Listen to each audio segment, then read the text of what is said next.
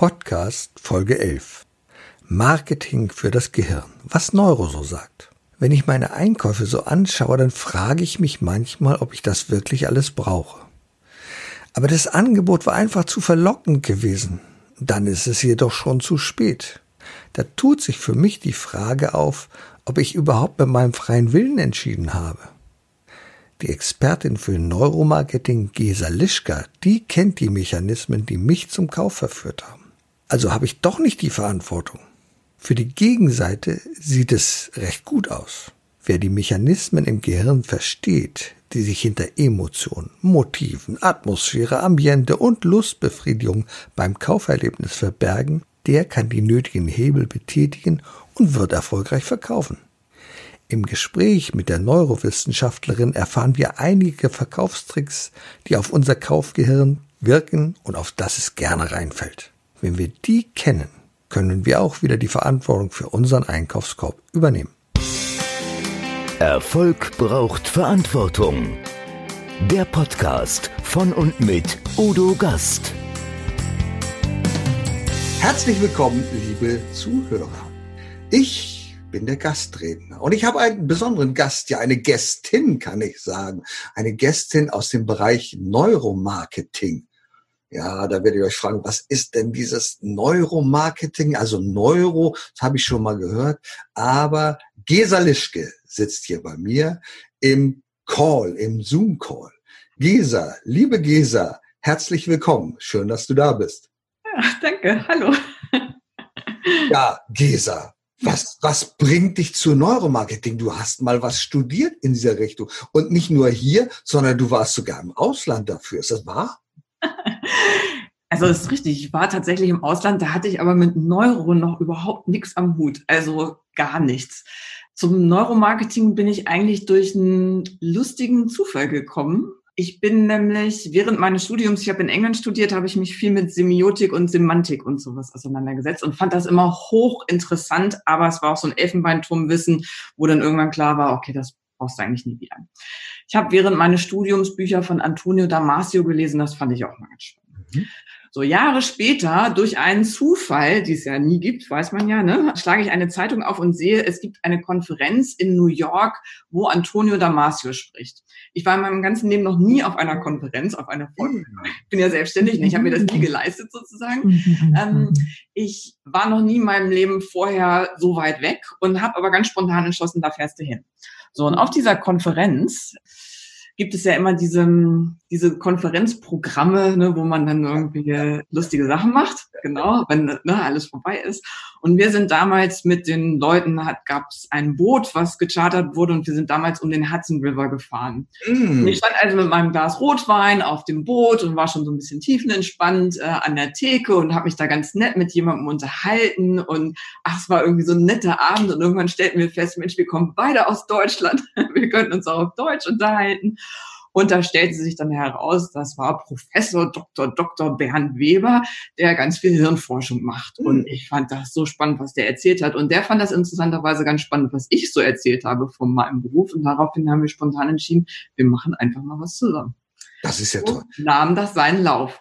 Mhm. Vielleicht erzählst du unseren Zuhörern noch ganz kurz, die Herrn Damasio nicht kennen, wer das dann eigentlich ist.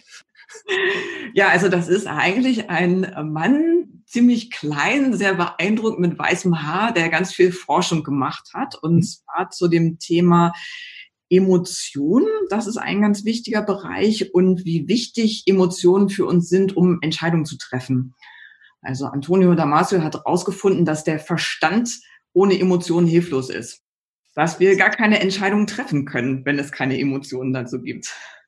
Und ich glaube, da gibt es ja eine Erkenntnis, die du sehr oft erzählst. Wie sind Entscheidungen überhaupt fundiert? Da ist doch unser Unterbewusstsein, das spielt doch einen ganz großen, riesengroßen oh ja, Rolle. Ja, genau. Wir denken immer, wir entscheiden rational, wenn wir über ein Auto oder was auch immer entscheiden. Nein, das tun wir gar nicht, oder? Also die, die Forscher sagen ja, dass wir 95 Prozent unserer Entscheidungen unbewusst treffen. 95. Und äh, genau, da tun sich ganz viele Leute sehr schwer mit, weil man das ja selber nimmt man sich ja überhaupt nicht so wahr. Man nimmt sich ja als einen sehr rational denkenden, bewusst entscheidenden, mündigen Kunden wahr. Und wenn jetzt ich so daherkomme und den Leuten erzähle, ah, ja, unser Unterbewusstsein spielt uns da oft einen Streich, mhm. dann mögen das viele Menschen erstmal gar nicht so gerne hören. Und ich sage immer, das ist aber total wichtig, gerade wenn man auch Marketing betreibt, weil wenn tatsächlich 95 Prozent unserer Entscheidungen unbewusst ablaufen, dann spielt das schon eine Rolle, sich damit mal auseinanderzusetzen, wie diese Prozesse dann so ablaufen. Du hast ja eine Agentur gegründet und die hat schon ganz viele Mitarbeiter, die sich mit diesem Thema Neuromarketing beschäftigen. Also damit, wie werden Kaufentscheidungen getroffen und wie können wir möglicherweise auch Entscheidungen beeinflussen, richtig?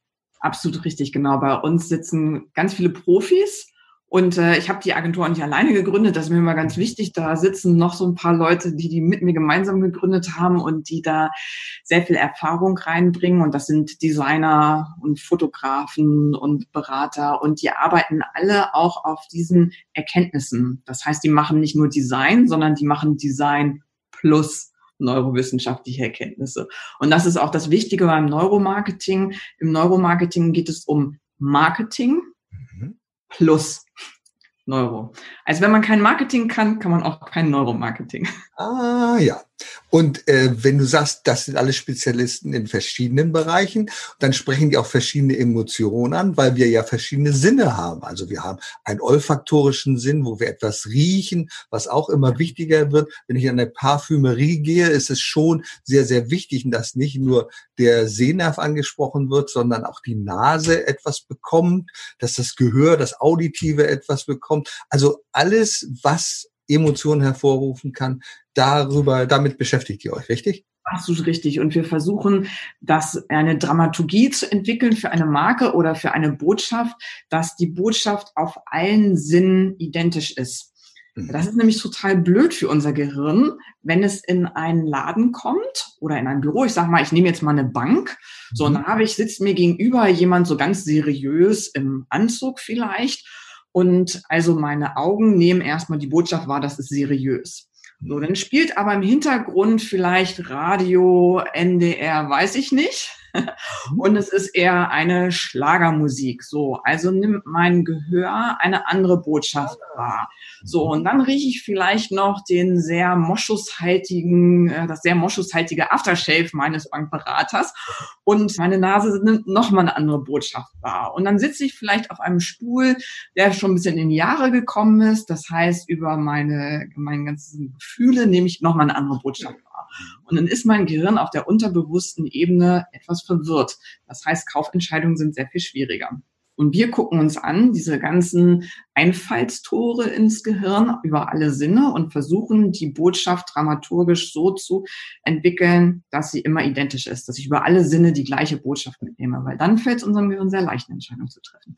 Das finde ich ja ganz klasse. Das passt nämlich zu meinem Thema. Eins meiner Themen ist, ich beschäftige mich ja mit, mit Hypnose und hypnosystemische Arbeit, nämlich hypnotische Kommunikation habe ich es genannt. Wie kommuniziere ich ins, mit dem Unterbewusstsein? Das ist genau das, was du sagst. Also in der Bank sollte ich möglicherweise nicht den Wendler im Hintergrund hören und verschiedene andere Dinge. Und ich sollte nicht Old Spice aufgetragen haben. Das wird äh, die Kommunikation ein wenig schwierig gestalten. Aber genau darum geht es also, den gesamten Rahmen wahrzunehmen. Das finde ich cool. Genau. Mhm. Und das zu gestalten über die entsprechenden Bilder, die entsprechende Sprache, die ganze Raumgestaltung und über, um sowas kümmern wir uns und speziell auch um Marken, wie Marken ihre Botschaften orchestrieren, damit sie tatsächlich auch beim Kunden im Gehirn ankommen und da auch verankert bleiben.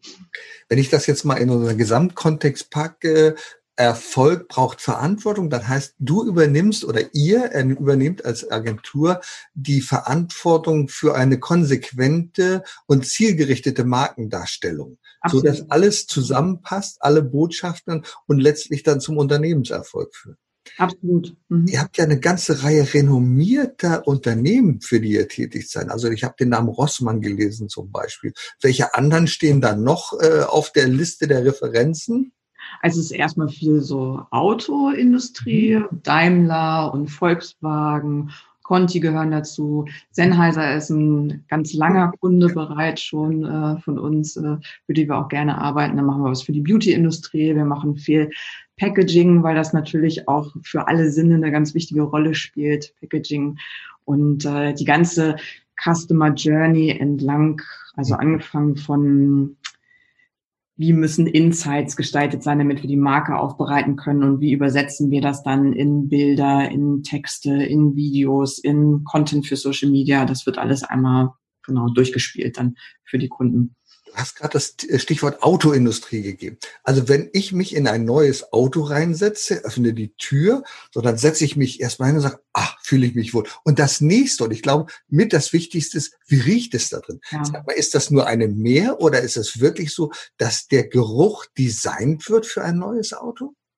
Also ich war selber noch nicht daran beteiligt, Geruch zu designen, aber es wäre auf jeden Fall sinnvoll, das zu tun, weil äh, Geruch eins der Merkmale ist, die, die sofort im limbischen System wieder verankert werden. Also das geht praktisch sozusagen per Blitz ins Hirn, muss gar nicht erst noch weiter verarbeitet werden. Und deswegen ist Geruch etwas, was total mhm. unterschätzt wird von vielen Marken, ja, wo ein großer Hebel ist. Ja.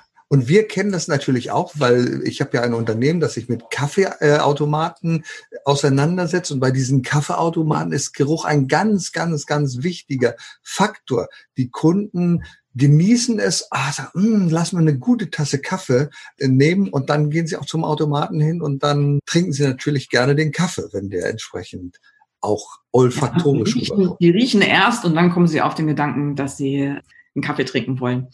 Mhm. Also ist das vielleicht wichtiger als das Wort beispielsweise? Schneller als das Wort auf jeden Fall. Wir sagen so, wir haben eine, eine Wahrnehmungskaskade. Geruch ist super schnell. Und äh, so auf der visuellen Ebene hat man als erstes Farbe und dann Form. Und dann nimmt man bestimmte Zeichen wahr und dann erst das Wort. Also man muss erst mit Farbe und Form arbeiten und wir beschäftigen uns, wenn wir gerade so an ein Logo-Redesign oder sowas gehen oder auch an eine visuelle Bildsprache, mhm. bleiben wir ganz lange bei Farbe und Form, bevor wir überhaupt auf die Textebene gehen. Wenn Farbe und Form nicht sitzen, ist schon mal schlecht, genau. Nur mal so als Beispiel, man hat zum Beispiel bei ganz hellen Grüntönen, haben wir in unserem kulturellen Kontext schneller eine Assoziation von jungen Start-up-Unternehmen. Deswegen ein ganz seriöses Unternehmen würde ja nicht mit hellen Grüntönen arbeiten, sondern eher mit dunklen Grüntönen. Und da gibt es dann auch, das ist genau meine Erinnerung, da gibt es dann halt auch mal Nuancen und auch diese Nuancen sind eine ganz wichtige, spielen eine ganz wichtige Rolle. Genau, und um sowas kümmern wir uns. Was testen wir auch. Also das ist jetzt nicht nur so, dass wir sagen, ne, das sollte man so machen, sondern wir testen sowas auch tatsächlich, dass das auf der unbewussten Ebene auch bei den Kunden den richtigen Haken setzt ich habe gehört, da gibt es sogenannte Gehirnscans oder sowas. Oder oh, erzähl mal, was ist das denn? Also das ist die Königsklasse, wenn man so ganz viel Budget über hat. dann arbeitet man mit FMRT-Scans, genau. Hm. Das haben wir auch schon gemacht. Das ist echt spannend. Da schiebt man. FMRT, wofür steht das? Funktionale Magnetresonanztherapie. Dafür Ach, steht cool. Genau. Das kennt man auch aus, wenn man es mal im Knie oder im Rücken hat. Genau wenn man so in die Röhre geschoben wird. Okay. Also ihr schneidet sozusagen das Gehirn in Scheiben und macht da ein paar Dinge sichtbar. Die leuchten dann Punkte, die auch in grün, blau oder wie auch immer. Und dann kann man sehen, wo Aktivitäten im Gehirn sind. Ist das genau, wir gucken, wir sehen eigentlich eher eine Aktivierung im Gehirn, also wo bestimmte Areale im Gehirn aktiviert mhm. werden. Mhm. Genau, sowas, sowas können wir sehen. Und das muss dann allerdings von Profis ausgelesen werden, also wirklich von Hirnforschern und äh, die geben uns die Ergebnisse und wir interpretieren das dann gemeinsam mit ihnen für Marketingzwecke, weil unser Gehirn hochkomplex ist und nur weil da jetzt ein bisschen was aktiviert wird, heißt das noch lange nicht, dass der Mensch auch in der Richtung die Entscheidung trifft. Genau. Es gibt aber sehr viele Methoden, die sehr viel weniger aufwendig sind und damit auch ein bisschen günstiger, wo man trotzdem unbewusste Entscheidungen rauslesen kann oder erkennen kann. Ich habe mal etwas davon gelesen. Äh, wenn man durch einen Laden geht, dann gibt es so Möglichkeiten, auch den Blick zu messen. Wo geht der Blick hin? Ist mhm. das so etwas, was nicht so ganz aufwendig ist, oder? Ja, das ist auch noch relativ aufwendig. Mhm. Das ist auch noch relativ aufwendig, weil man da mit Geräten arbeiten muss und das ja immer für die Leute auch relativ invasiv ist, wenn die dann so ein Gerät aufhaben. Genau, da gucken wir uns dann Eye-Tracking an, äh, wo die Leute tatsächlich hingucken und man kann auch mit zusätzlichen Geräten auch Hautwiderstandsmessung machen. Also mhm. Ähm, da testen wir zum Beispiel, ob die Leute in Schwitzen kommen, ob sie erregt sind bei bestimmten Sachen. Und das sind nur so Mini-Dinge, die man da testet. Oder wir gucken. Das ist jetzt von Prüfungsängsten beispielsweise. Das kenne ich. Man kommt in Schwitzen. Ne? Da man merkt man das dann ja schon. Genau. Etwas schneller und sagt, ach du meine Güte, was ist das denn jetzt? Genau, und äh, sowas kann man testen. Oder wir können auch Facial Coding nennt sich das. Das kennt man aus diesen ganzen Thriller-Serien, wo Emotionen Habe ich auch werden. Was ist das denn? Ja, sowas, sowas wird auch gern vom Überwachungsstaat mittlerweile von Überwachungsstaaten eingesetzt. Also es wird sozusagen ein digitales Netz übers Gesicht gelegt und es können damit sehr, sehr gut Emotionen, unbewusste Emotionen ausgelesen werden mittlerweile. Dann muss das eine Technik sein, die aus China kommt, richtig? Hm, ob die aus China kommt, weiß ich nicht, aber sie wird auf jeden Fall in China eingesetzt, genau. Mhm. sie wird in China eingesetzt und das, das wird zum Beispiel eingesetzt manchmal schon von, äh, es gibt da Billboards und da ist dann eine Kamera drin und die gucken dann, was stehen da für Leute vor diesem Billboard und die können sehen, wie alt sind die, was für eine Emotion haben die gerade und dann werden aufgrund der Emotion des Alters, des Geschlechts die entsprechenden Kommunikationsinhalte ausgespielt, zum Beispiel. Mhm. Das sind ja alles moderne Methoden. Wie wichtig ist dann noch so diese klassische empirische Sozialforschung mit der Befragung? Ist das noch wichtig heute oder tritt das mehr in den Hintergrund? Also es ist immer noch relevant. Es ist immer noch relevant, weil wir ja über die Befragung die bewussten Entscheidungen der Menschen abfragen. Ich würde trotzdem niemals eine rein explizite Befragung machen, ohne auch implizite Werte zusätzlich mit abzufragen. Also mich interessiert immer beides. Ich will das wissen, was die Menschen tun und ich will wissen, was die Menschen sagen, was sie tun würden. Genau, genau. Weil beides eine Relevanz hat, wenn wir auch Dinge designen. Also wir hatten jetzt gerade etwas fürs Packaging Design, das war ganz interessant. Da haben wir ein Packaging entwickelt mit Bayersdorf zusammen und wir hatten bestimmte Hypothesen und es war so, dass der Kunde angenommen hat, dass eine Verpackung am besten performen würde. Und da gab es auch gute logische Gründe für, warum sie gesagt haben, dass sie glauben, dass das am besten funktioniert, sehr rational. Wir haben dann nochmal bestimmte Ideen mit reingeliefert, so auf neurowissenschaftlicher Ebene, so Hypothesen, wie wir glauben, dass Menschen vielleicht eher entscheiden würden. Nicht rational, aber eher, weil sie es dann tun würden. Und äh, sowas testen wir da zum Beispiel. Und das war ganz interessant, weil es hat tatsächlich auch die die Version am besten getestet, die überhaupt nicht rational war, sondern dann auf diesen rein unbewussten Elementen getriggert hat, so nennen wir das dann immer. Mhm. Es ist ja oft so, gerade in Betrieben, wo schon manche Menschen länger dort arbeiten, die denken, ich weiß schon alles. Also ich kann dir ganz genau sagen, was funktioniert und was nicht funktioniert. Und diese Meldungen und diese Meinungen sind dann oft sehr statisch. Und oft ist man, glaube ich, überrascht und sagt, ach, das hätten wir jetzt gar nicht gedacht, dass diese Verpackung funktioniert oder dieses Outfit oder diese Ansprache. Ähm, das ist doch oft schon überraschend, oder? Das ist überraschend. Also manchmal ist es überraschend und manchmal bestätigt sich das auch. Also dass man kann das immer schlecht vorhersehen. Ich sage mal so, Neuromarketing ist auch nicht der heilige Gral. Also wir haben jetzt auch nicht die Weisheit mit Löffeln gefressen. Das, was wir machen, ist, wir, wir stellen Hypothesen auf, was vielleicht auch oder besser funktionieren könnte. Und dann testen wir das. Und mittlerweile haben wir auch ein bisschen Erfahrung in einigen Sachen und es testet sich immer besser, genau. Das ist dann, wo der Experte äh, letztendlich zum Tragen kommt. Der Experte zeichnet sich ja aus durch die Erfahrung seines Wissens, die er hat. Jetzt vielleicht noch so zum Abschluss eine Frage, was ja ganz, ganz wichtig ist. Wir sind ja im Moment in einer Zeit, wo viele Dinge gar nicht mehr möglich sind. Das heißt, das, was wir riechen und fühlen können, können wir im Moment nicht wahr sind, weil wir meiste Zeit vor dem Bildschirm sitzen. Gibt es da einige Tipps und Tricks, die du vielleicht unseren Zuhörern weitergeben kannst? Wie kann ich dort brillieren? Wie kann ich mein Produkt nach vorne bringen, wenn ich nur die Mattscheibe habe?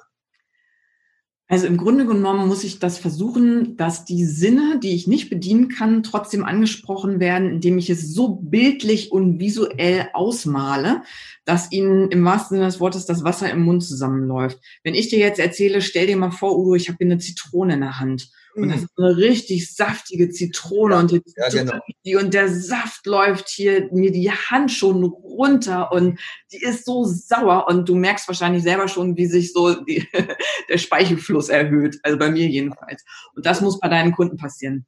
Mhm. Genau, die müssen das, den Nutzen, den sie durch den Gebrauch des Produktes haben, mit allen Sinnen spüren können durch das, was du beschreibst und darstellst. Und wenn sie das können, dann ist es nicht mehr weit bis zum Kauf. Das finde ich klasse. Also ich könnte jetzt einen draufsetzen. Ich habe gestern Abend Chilischoten zubereitet. Chilischoten mit Handschuhen. Du kannst dir das vorstellen. Ich glaubte, dass diese Handschuhe mich schützen. Und äh, als ich dann abends meine Kontaktlinsen rausnehmen wollte, musste ich feststellen, wie sehr doch. Sich schon, mein ganzer Körper verkrampft sich schon, genau. So ganz genau. Und es ist, glaube ich, genau wieder das, was immer zum Erfolg führt, ist Storytelling. Ja, und jetzt aber ganz wichtig, Peak and Rule heißt es auch, das Erlebnis am Ende muss positiv sein. Ach so. Genau, also die, die, die höchst wahrgenommene Emotion während der ganzen Story muss möglichst eine positive sein und am Ende muss es auch positiv sein, weil wir erinnern uns an das, was am höchsten Ausschlag war, was den höchsten Ausschlag gegeben hat in der Emotion und was am Ende war. Mhm. Also da muss ich ja. Also wenn ich jetzt alle schütteln nach der, oh nein, wie unangenehm war das mit der Chilischote, dann musst du mir jetzt gleich noch was ganz Nettes erzählen, ja.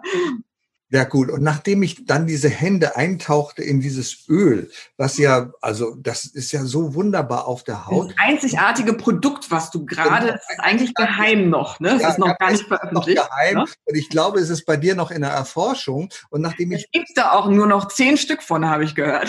Ja, ist richtig. Also es muss ja auch verknappt werden. Wenn es nicht verknappt ja, ist, dann genau. funktioniert ja das Ganze überhaupt nicht. Davon, ja. Alles, was Und jeder. Die Website ist nur noch 24 Stunden offen, glaube ich auch. Also man muss sich jetzt auch echt beeilen. Ja, und ich habe auch gesehen, da läuft so eine Uhr runter, die zeigt ja, also Tage, genau. Minuten und sie ist im Moment schon bei Minuten und sie ja. nähert sich ganz dramatisch der Null. Sie nähert sich ganz dramatisch wie das Ende unseres Aber du hattest ein Gefühl auf deiner Haut, das hattest du noch nie in deinem Leben. Das war so weich, ne? Ganz genau. Das war, als wenn so ganz samtweiche Fingerkuppen so mich über die Haut, äh, mehr über die so Haut. So Wind, ne? So, du liegst am Strand und so, der, so ein ganz leichter Wind, so. Das musst du nur den Link einblenden. Ja, das ist unglaublich. Und äh, du sagst, es muss immer am Schluss etwas Positives bleiben. Ja. Das genau. ist sehr schwierig. Weil unser gesamtes Gespräch war so positiv, so emotional. Wie setzen wir da jetzt einen drauf, ne? Wie können wir da jetzt einen draufsetzen? Also ich sage dir ganz, ganz herzlichen Dank, Gesa, für dieses unglaublich interessante und lebendige Gespräch. Und ich hoffe, unsere Zuhörer haben das genauso empfunden. Jetzt noch, wo kann man dich denn finden? Ich glaube, da gibt es was mit einer Kochstraße, richtig? Kochstraße, genau. www.kochstraße.de, schadet nie, genau. Das ist diese tolle Jetzt sag mal einfach, was die Kochstraße mit. Unfassbare Agentur, genau. Und wie kommt der? Alles zum Erfolg irgendwie werden lässt. Ne? Ist also wie. Okay. Ja. Die Kochstraße ist die Straße, in der die Agentur ist, oder wie kommt der Name Kochstraße zustande? Oh, pass auf, da gibt's auch eine Geschichte zu. Also wir waren mal so fünf Dudes, ne, alle so gerade nach dem Studium und haben gemeinsam geilen Scheiß gemacht. Das war praktisch das Credo auf dem Dachboden, ne, abhängen und geilen Scheiß machen ja. auf dem Dachboden. Und dann kam irgendwie, wir haben auch wirklich tolle Sachen gemacht, aber alles nur so, weil Spaß macht. Und dann kam irgendwann mal jemand und wollte mit uns zusammenarbeiten und brauchte eine Rechnung. Und dann waren wir so alle so, aufgeregt und haben aus dem Fenster geguckt und haben gesagt, komm, wir nennen uns jetzt mal Projekt Kochstraße, weil dieser Dachboden mhm. war in der Kochstraße. Kann man ja immer noch mal ändern, egal. Ja, haben wir jetzt seit fast 25 Jahren, haben wir nur mal das Projekt rausgestrichen, weil wir öfter Anrufe hatten von Leuten, die sozial schwierige Jugendliche bei uns integrieren wollten. Wir haben gesagt, sind wir selber, haben wir eh genug. Brauchen wir nicht, genau. Projekt raus, jetzt sind wir nur noch Kochstraße. Genau. Das ist ja spannend. Also www.kochstraße.de nehme ich mal an oder .com? Ja, de, com, agency, kochstraße.agency geht alles. Wunderbar. Also alle, ne, alle Wege führen zur Kochstraße. Alle Wege führen zur Kochstraße, zu deinem Neuromarketing. Ganz, ganz herzlichen Dank für dieses wunderbare Danke dir, Udo, genau. Hat Spaß gemacht. Danke. Ciao. Tschüss. Erfolg braucht Verantwortung. Der Podcast von und mit Udo Gast.